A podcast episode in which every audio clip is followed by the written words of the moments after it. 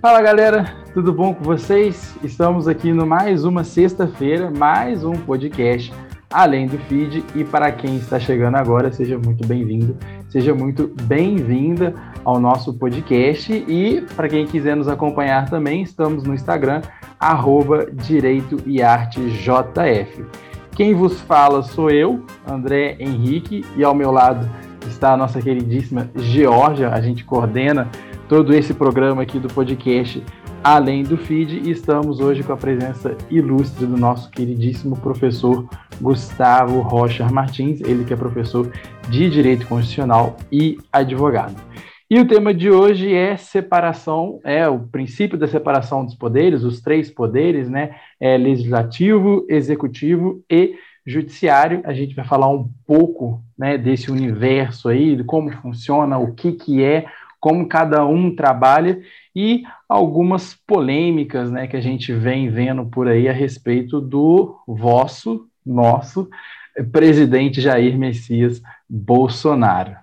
Então, ficamos com esse tema de hoje e aí passamos né, para o professor Gustavo. Só que, né, antes de mais nada, eu só queria fazer uma breve introduçãozinha assim, porque quando a gente aprende esse tema, né, é, eu acho que existe uma, uma, uma, charge, a gente até chegou a fazer um, um vídeo é, sobre os três poderes aqui, tem muito tempo, isso foi ano passado, né, tipo lá nos tempos iniciais da nossa página, nem existia o podcast ainda, e existe uma charge famosa, né, que, que, que representa, né, os três poderes, legislativo, judiciário e executivo, que aí é um mesmo personagem, né, carequinha e tudo mais, e aí cada um tem uma fala diferente né? O legislativo fala: "Eu elaboro as leis", o judiciário ele fala: "Eu aplico as leis" e o executivo fala: "Eu administro".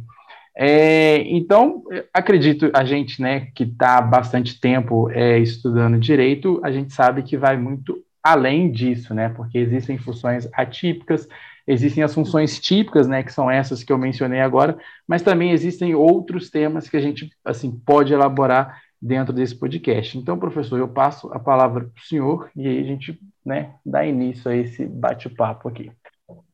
Bom, inicialmente, muito obrigado pelo convite, um prazer estar com vocês nesse projeto excelente e que é, mostra já a capacidade intelectual de todos que participam e que escutam. É, bom, vamos começar do começo. É, separação dos poderes, só para contextualizar para todos, é, é um tema intimamente ligado ao constitucionalismo. Constitucionalismo, que é um conjunto de ideias e pensamentos ligados ao tema da limitação do poder. Uh, esse fenômeno do constitucionalismo, nós todos sabemos, tem um marco inicial a partir do século XVII, na experiência inglesa, e depois no século XVIII, na experiência americana e francesa. Na nossa tradição, a gente parte daí, desses três modelos. E o que há de comum na experiência inglesa do século XVII, da Revolução Gloriosa, na experiência americana da independência e da primeira Constituição, e da experiência francesa para romper com o Estado absolutista, o que há de comum é que todos elaboraram uma ideia de separação de poderes. Então, separação de poderes é um, é um tema é, básico, fundamental e intimamente ligado à ideia da, do constitucionalismo. Sendo certo separação de poderes não começou aí essa ideia. Se a gente for buscar na história, é, onde houve organização política e que se buscou evitar abusos, onde se buscou evitar excesso, autoritarismo, já nas, na organização política no mundo antigo, na própria Idade Média, já havia alguma ideia de separação de poderes. Só que, em razão dos excessos cometidos pelos reis na experiência da Europa, reis e rainhas da experiência na Europa uh, na Idade Média e no início da Idade Moderna, uh, essa ideia de separação de poderes ficou mais, mais presente no início do constitucionalismo. Então, esse é, é para nosso podcast aqui, para nossa conversa, o marco inicial é com o constitucionalismo inglês, americano e francês. E só para terminar essa contextualização, o Brasil entrou nesse movimento já com a independência, adotamos o um modelo de quatro poderes, nem começamos separando três, separamos quatro mas com problemas, né, porque o poder moderador não era no modelo original pensado na teoria política, ele tinha características peculiares e até extravagantes aqui no Brasil, no, na época do Império, e depois esse tema percorreu todo o período republicano no modelo de três poderes. E para fechar, para a gente começar o diálogo, separação de poderes, é, em 88, tem um peso tão forte que é a cláusula Petra. Para localizar, é um tema da cláusula Petra. Agora, a separação de poderes não impediu movimentos autoritários. Isso vai aparecer daqui a pouco na nossa conversa. Com separação de poderes, houve o regime do Estado Novo, com separação de poderes formal, houve o regime militar. Então, separação de poderes, por si só, ela não impediu momentos autoritários é, da história brasileira. Mas o fato é que é um tema é, que está intimamente ligado ao constitucionalismo. Eu acho que quando a gente pega aquela ideia principal de Montesquieu, que ele fala, na verdade, não separação, mas uma divisão, assim, né? Uma distribuição de função é, para evitar o totalitarismo e tudo mais, mas também para tirar é, uma função muito grande de uma pessoa só, né? Por se dizer. Então, seria uma forma do Estado e da democracia funcionarem melhor. Mesmo não acontecendo isso sempre, a gente sempre tem que entender que a democracia é importante, que a gente tem que fazer coisas para tentar melhorar é, essa situação, né? Que a gente tá, que a gente vive todos os dias. Então, acho que é importante a gente conversar sobre esse assunto, porque muitos brasileiros não entendem como funciona o próprio país. E quando a gente conversa de política num momento tão complicado como a gente está hoje, é muito importante a gente entender como o nosso Estado realmente funciona. Então, Eu queria que... destacar, Georgia, seu comentário pelo seguinte, só um registro, é um diálogo, né, a gente vai compartilhar uhum. ideias. Democracia não é somente eleições, isso é básico. Hoje em dia, em razão da complexidade do mundo que a gente vive, de um modo geral, em alguns movimentos autoritários em outros países, mas falando do Brasil, é, hoje em dia eu tenho feito uma, uma, divulgação da democracia à luz das cláusulas pétreas, porque lá fala do voto, mas não fala só do voto, direto, é, direto, secreto, universal e periódico. Lá fala também de forma federativa, separação dos poderes e direitos e garantias individuais, mas garantias fundamentais. Porque democracia não é somente eleições. De nada adianta eleições formais sem uma separação de poderes que consiga fazer, o, seja na experiência que você citou de Montesquieu, uma divisão de funções estatais, que o André também falou de típicas e atípicas, seja na experiência americana dos freios e contrapesos. Então, democracia não é somente eleições. A é. cláusula Petra é um roteiro para todos nós, para nos lembrar todo dia. É, eu acho que, assim, antes de, assim, de nós adentrarmos, né, eu acho que no que envolve o noticiário, né, atualmente, é, eu acho que questão de didática mesmo, né, até para o nosso público entender, para quem não conhece o direito constitucional, porque o nosso objetivo aqui é assim, é ampliar a visão de todos, né, para entender realmente do que, que a gente está falando aqui, né, é, é, sair desse juridiquês, né, vamos dizer assim, e para as pessoas também, né, até é, ouvir uma coisa, ter a sua opinião e ela poder falar em cima daquilo, ao invés de simplesmente ouvir e simplesmente repetir, né, igual papagaio, né. É, então, qual seria de fato, né, a atuação de cada um hoje é, nesse, assim, atuação de cada um, né? Do, do executivo, atuação do legislativo e atuação é, do judiciário, né? Assim, em breves palavras, né? Como o senhor poderia é, nos ensinar o que seria a função de, de cada um? Bom, é, quem vai ensinar para nós é a Constituição. É, a Constituição ela estabelece uma divisão de competências. A ideia que nós temos que ter para o público entender aí para quem, para todos que forem ouvir, não apenas quem é aluno ou da área jurídica, a Constituição ela, ela distribui poder para justamente evitar concentração, centralização. Ela distribui poderes, ela distribui competências entre os poderes e também distribui poderes entre as unidades da federação. O que não é demais lembrar que a separação de poderes ela não acontece só na esfera federal, ela também existe na esfera estadual, na esfera distrital e na esfera municipal, sendo que na esfera municipal apenas dois poderes, como todos sabemos, não existe judiciário municipal. Então, a ideia da Constituição é fazer uma repartição de competências, uma divisão de competências. ela estabelece isso.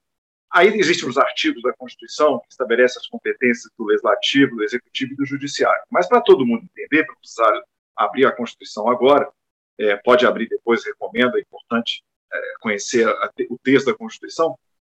Em linhas gerais, isso a doutrina fala, que é, o Legislativo ele tem como função típica legislar, está no próprio nome dele, mas muito mais fiscalizar, porque é da história dos parlamentos é limitar o poder de quem governa.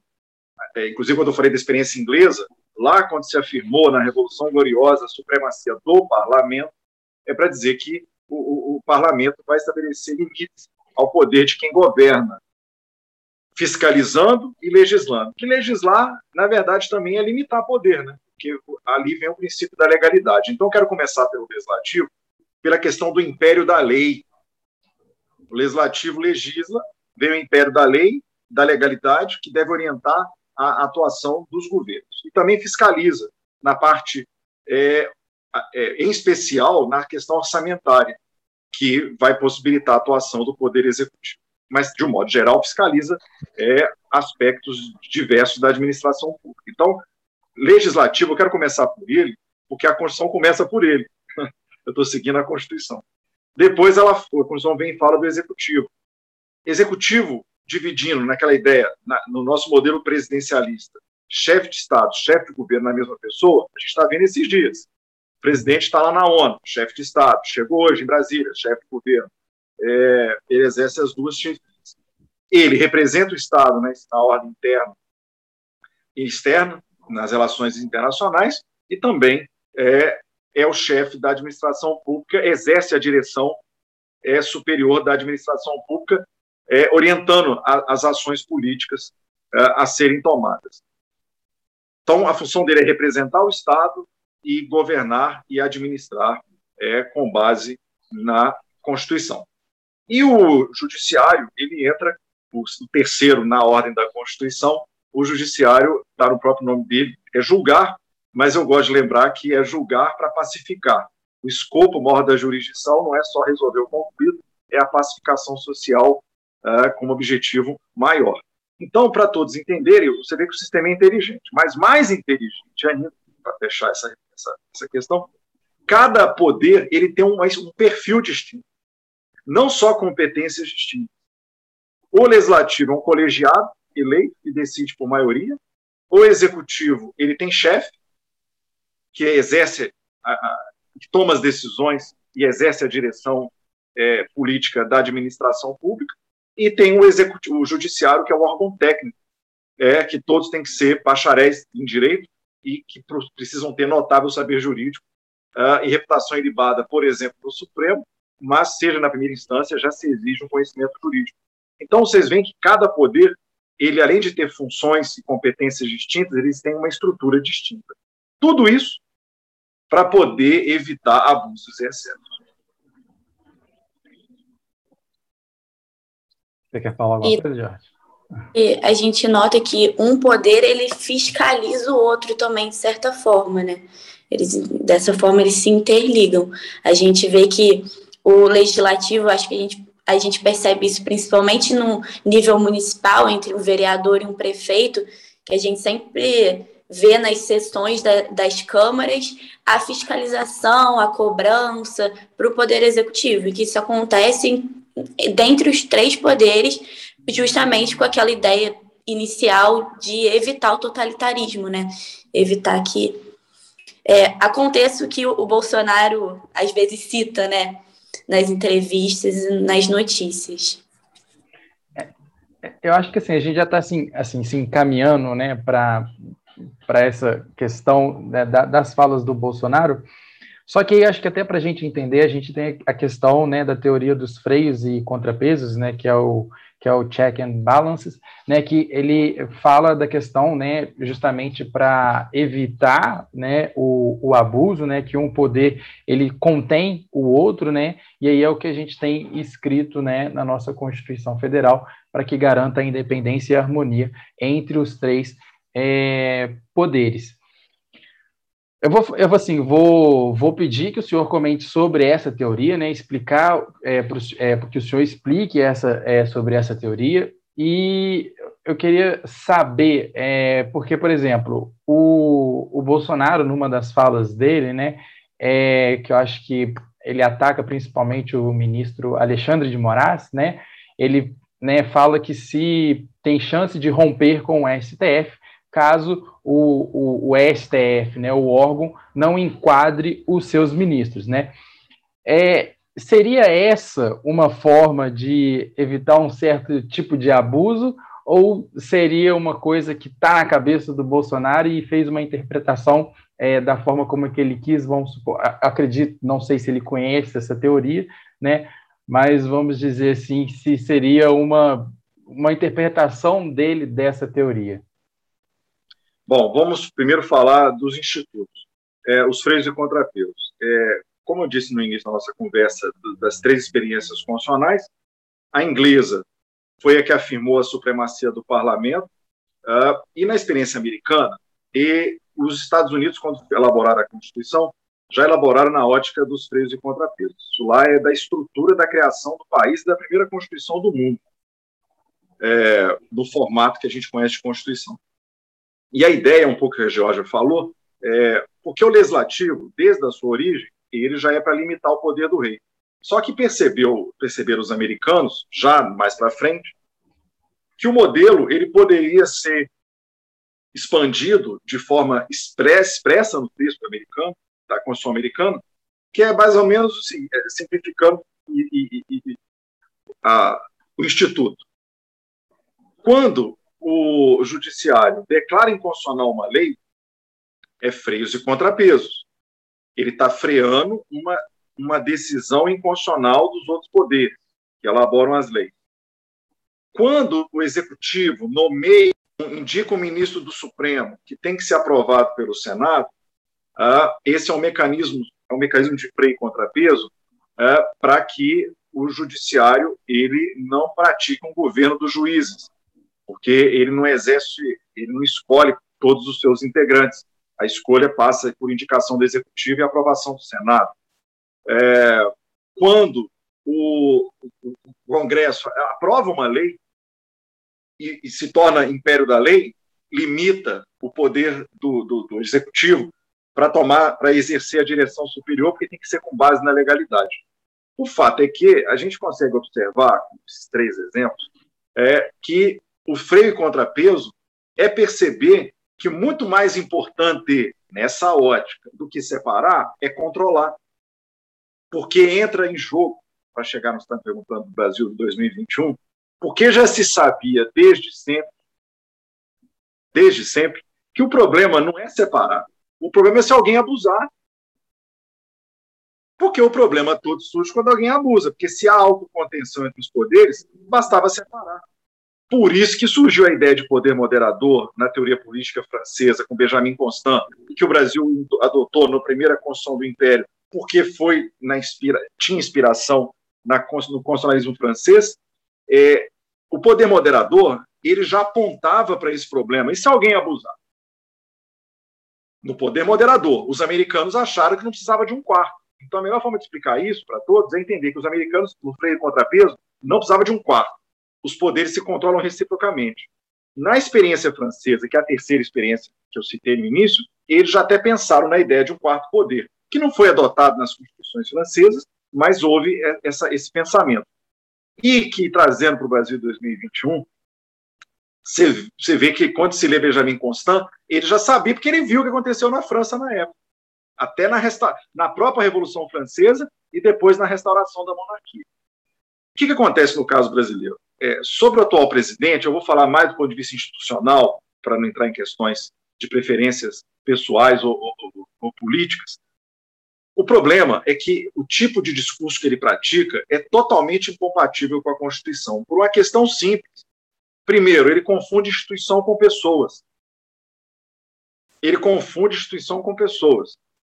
O ministro Alexandre de Moraes ele atua em nome do Supremo. Não existe o Alexandre Moraes, vara Alexandre Moraes. Não tem, lá não tem 11 varas.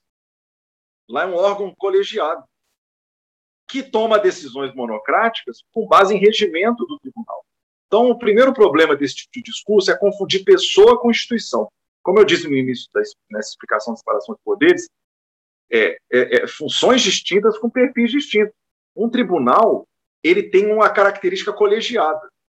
Em tese, só para radicalizar o exemplo, se o presidente quisesse questionar a conduta de um juiz de primeira instância, em tese, aí poderia até citar a pessoa, porque é, o órgão é monocrático, mas ali tem um problema lógico, estrutural já, porque ele ataca pessoas, sendo que é um órgão colegiado. Ainda aí já é parte do absurdo jurídico de dizer do presidente enquadrar ministro. Isso não existe.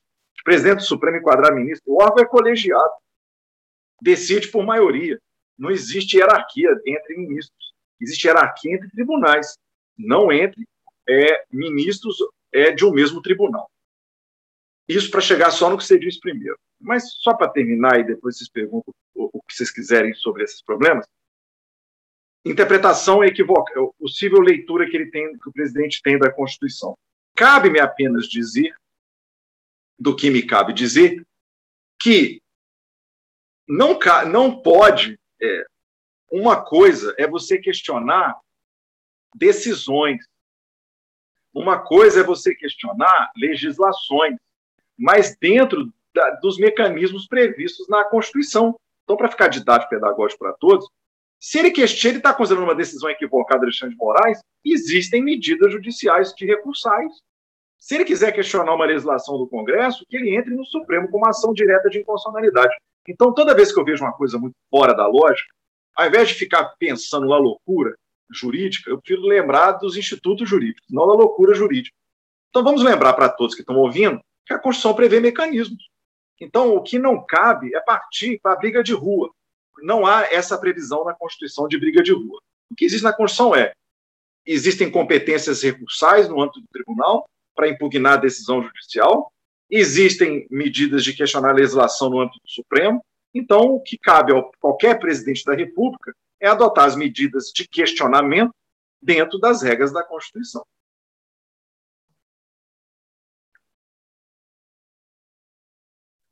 É. é, é, é, assim, tem uma, assim, um outro ponto né, a, a, ser, a ser dito, mas isso já é um pouco anterior ao, aos fatos né, que a gente discutiu é, nesse momento. É, os ataques que o STF vem sofrendo diariamente, eleitores, até pelo, acho que o, o, o, último, assim, entre aspas, vamos dizer, se não me engano, foi Daniel, o deputado Daniel Sarmento. É, é, Silveira. Silveira, Daniel Silveira.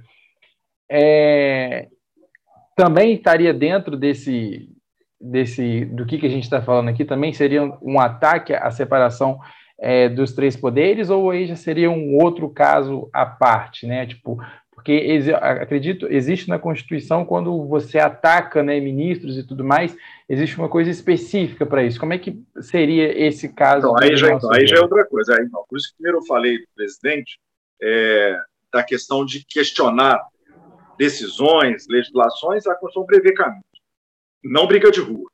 Uhum. Agora, indo para a questão do discurso, é, que aí você citou não só o Daniel Silveira, que é deputado, como também tem o ex-presidente, o, desculpa, presidente do PTB, o ex-deputado Roberto Jefferson também está preso por discursos é, antidemocráticos.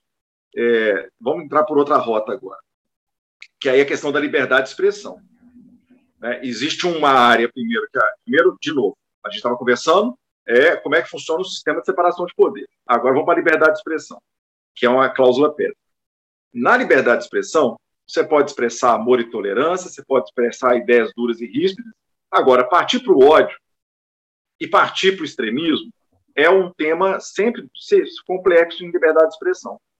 É, porque liberdade de expressão não nasceu para proteger amor e tolerância, e nem para palavras duras e ríspidas. A dúvida que surge sempre é quando ela transita ali na esfera dos extremos negativos. Bom, e aí, é, nessa temática, o que, se, o que se tem no Brasil, para ficar no Brasil que a gente está aqui, é, existem é, tipos penais que estabelecem algumas balizas, desde sempre. Crimes contra a honra. Ninguém nunca alegou a não recepção dos crimes contra a honra à luz da liberdade de expressão. Existe uma zona de liberdade de expressão que vai para calúnia, injúria e difamação, que vai para ameaça, que vai para injúria racial. Então, o direito penal ele já delimita desde sempre uma margem que não tem liberdade de expressão.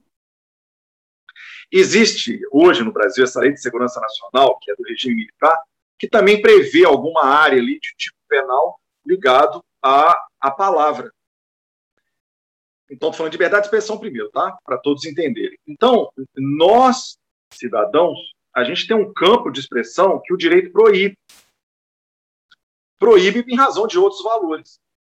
E, no que tange à democracia, fechamento de Congresso, fechamento Supremo, é, é aquela questão. Isso, e, em especial no que você perguntou, de ofender ministro, ali você já está aí você já está partindo direto para o tipo penal de calúnia, injúria e difamação. É, é direto, é crime direto. E quando tem o pano de fundo, não de atacar pessoas. Então, a primeira questão, das pessoas é crime direto. É, o básico clássico direito penal.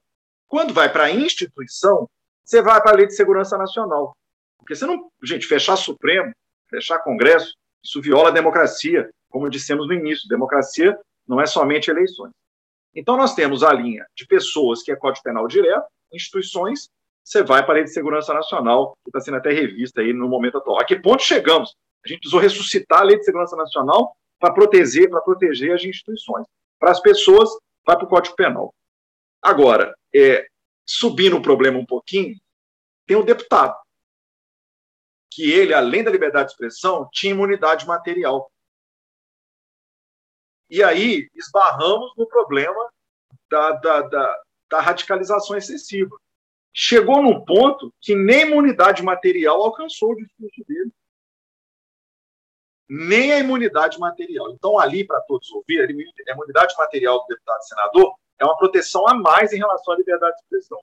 E naquele caso, o ministro Alexandre de Moraes considerou, e depois o tribunal referendou a decisão dele, unanimidade, que ali havia escapado da imunidade material parlamentar.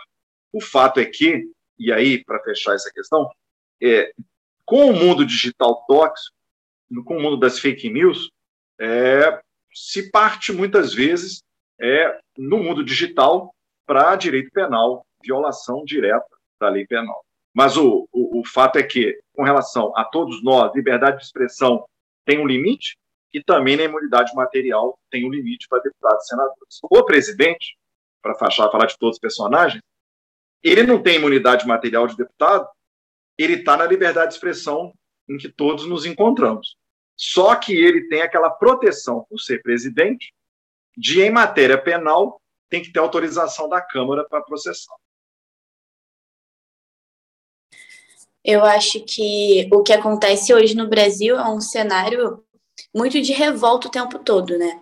As pessoas querem uma mudança, mas elas não sabem como procurar essa mudança. Então, os discursos de ódio, os discursos extremistas, eles acabam é, chamando a atenção da população e com, como o senhor disse, dessa mídia tóxica também é, das fake news. Nós, nessa última eleição, nós tivemos diversos deputados que foram eleitos e não fizeram campanha eleitoral, fizeram campanha por fake news, disparo de hacker, fake news e um WhatsApp. Então a gente vê que tá muito complicado conversar disso hoje.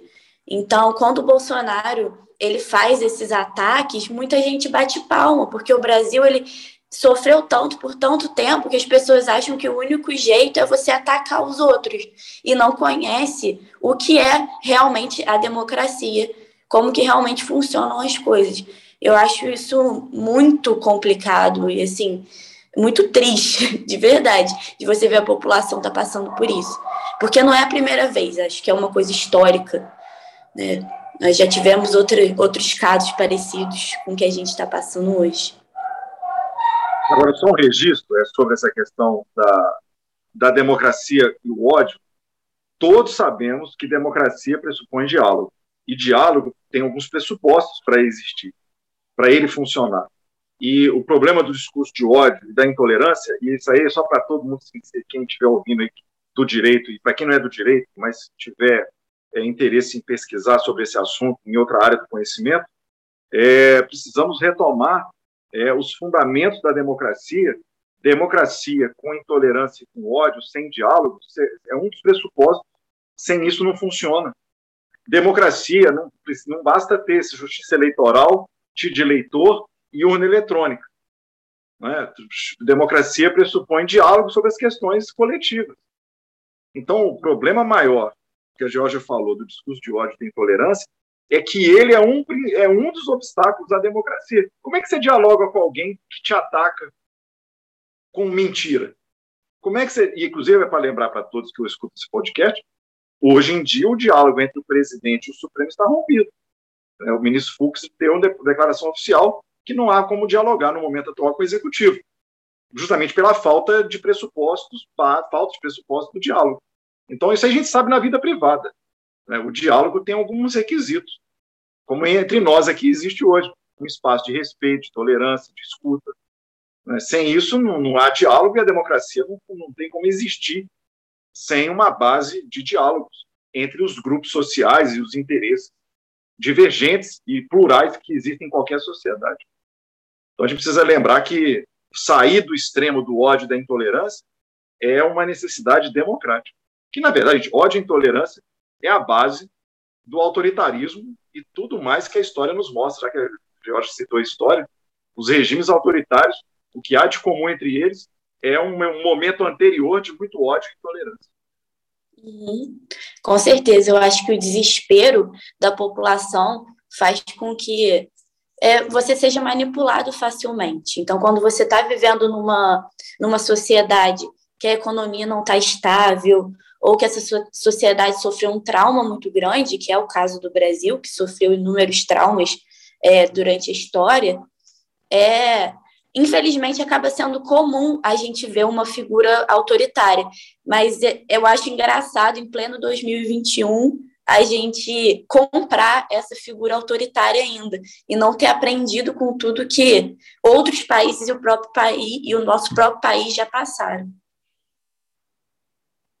Mas não é demais lembrar para todos e todas que a Constituição, ela é Constituição, supremacia da Constituição vale para todos os governos, de qualquer linha ideológica. A Constituição não tem preferência é por linhas ideológicas. Todas, ela deve ter supremacia. O que precisamos aprender com essa experiência, para deixar também uma mensagem de, é, de, Não é nem de otimismo, que eu não sou ligado à fantasia, mas uma mensagem de caminhos possíveis, aí sim uma coisa real, concreta, e não uma fantasia, um desejo, é, as instituições precisam também aprender a responder ao autoritarismo. Eu tenho falado muito isso em diversos espaços. De novo, é um exemplo rápido para todos, todos. É, imagina uma, o direito penal primeiro é, muita criminalidade numa área de uma cidade. Tá, é muito grave. Mas como é que a respondem as instituições àquele aumento de homicídio, ou aumento de tráfico, aumento de roubo? As instituições da, da penal têm que agir. Precisam aprender a lidar com isso. Do mesmo modo, a democracia, isso é natural em qualquer país. Ela precisa aprender a reagir a, a, personagens e a políticos autoritários. Que, na verdade, no mundo ideal, deveríamos evitar eleger esse tipo de perfil.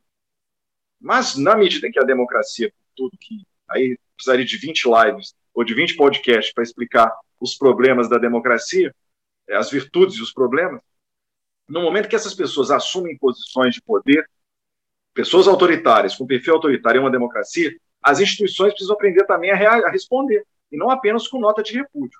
O maior aprendizado que a gente teve nesse período atual do Brasil é que não se resolve autoritarismo com nota de repúdio que isso não é nota de repúdio é, é do setor de imprensa das instituições.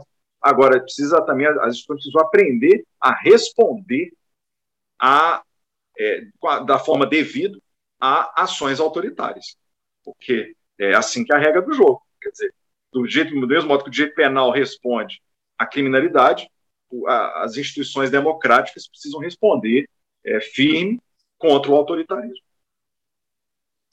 é um aprendizado democrático também responder, aprender a responder aos, aos a ações autoritárias. É. Bom, já quero deixar de antemão aqui o convite para os próximos podcasts, então, porque eu acho que tem bastante coisa para serem ditas, né? Eu acho que é, a, o discurso de ontem, né, do, do, do, Bolsonaro na ONU, né, e outras coisitas a mais, eu acho que tem, tem bastante coisas aí para nós discutirmos. É, eu acho que, que deu para a gente fazer, né, realmente um apanhado de tudo aqui, o, o que nós queríamos dizer. É, se o senhor quiser fazer uma, um encerramento também, né, de, disso tudo aqui, fique à vontade e a palavra é sua. Não, primeiro agradecer mais uma vez a, a, o convite. É, o tema é relevante, então parabéns pela escolha do assunto e do tema do podcast. Um prazer rever a Jorge, rever o André nesse formato de podcast. E é, uma mensagem para todos e todas é, é lembrar o seguinte: democracia, ela tem vários pressupostos abordamos ao longo do podcast. Mas ela também é um espaço para a gente lidar com a diversidade, lidar com o plural. É, democracia é lidar com o diferente. Então, é, o maior aprendizado que a gente pode ter dessas experiências duras que a gente viveu ao longo da história do Brasil e pós e, e no atual momento é, político brasileiro, é a gente aprender que democracia não é algo pronto e acabado. É isso que eu queria deixar de mensagem final. Democracia, gente, não existe democracia pronta. Democracia, por definição, é eterno movimento. Não tem fim. Então, não existe democracia pronta, acabada, imutável, conquistada, nunca mais voltará. Então, é, a gente entender que nessa pluralidade, nessa diferença, a gente vai ter que. Sempre haverá pensamentos autoritários. Sempre. Nunca deixaram de existir. A questão é quando as forças democráticas, por alguma sonolência, começam a achar que aquilo já está garantido, então vamos jogar futebol. Já está garantida, vamos cuidar é, de é, viagens para outro planeta. Mas, na verdade, democracia nunca está pronta e acabada. Então, as, o maior aprendizado que a gente tem que ter com momentos autoritários é manter a eterna vigilância e a eterna mobilização e o aperfeiçoamento das instituições democráticas. Perfeito. É, então, a gente agradece a, a presença do senhor aqui. Jorge, quer falar alguma coisa? Não, só encerrar, agradecer pela presença, por ter liberado um tempinho aí para conversar com a gente, que é realmente um tema muito importante, que ainda vai se desenrolar em outros que a gente ainda pretende trazer aqui. Exatamente. Então, então galera, esse foi o nosso fim do nosso podcast, além do feed. É, fiquem atentos porque terão mais podcasts para frente, então toda sexta-feira, 6 horas nós disponibilizamos, disponibilizamos tanto né, no feed do nosso Instagram e tanto no nosso podcast, além do feed. É só procurar a gente lá no Spotify. Então, um forte abraço a todos, bom final de semana e é isso aí. Tchau, tchau.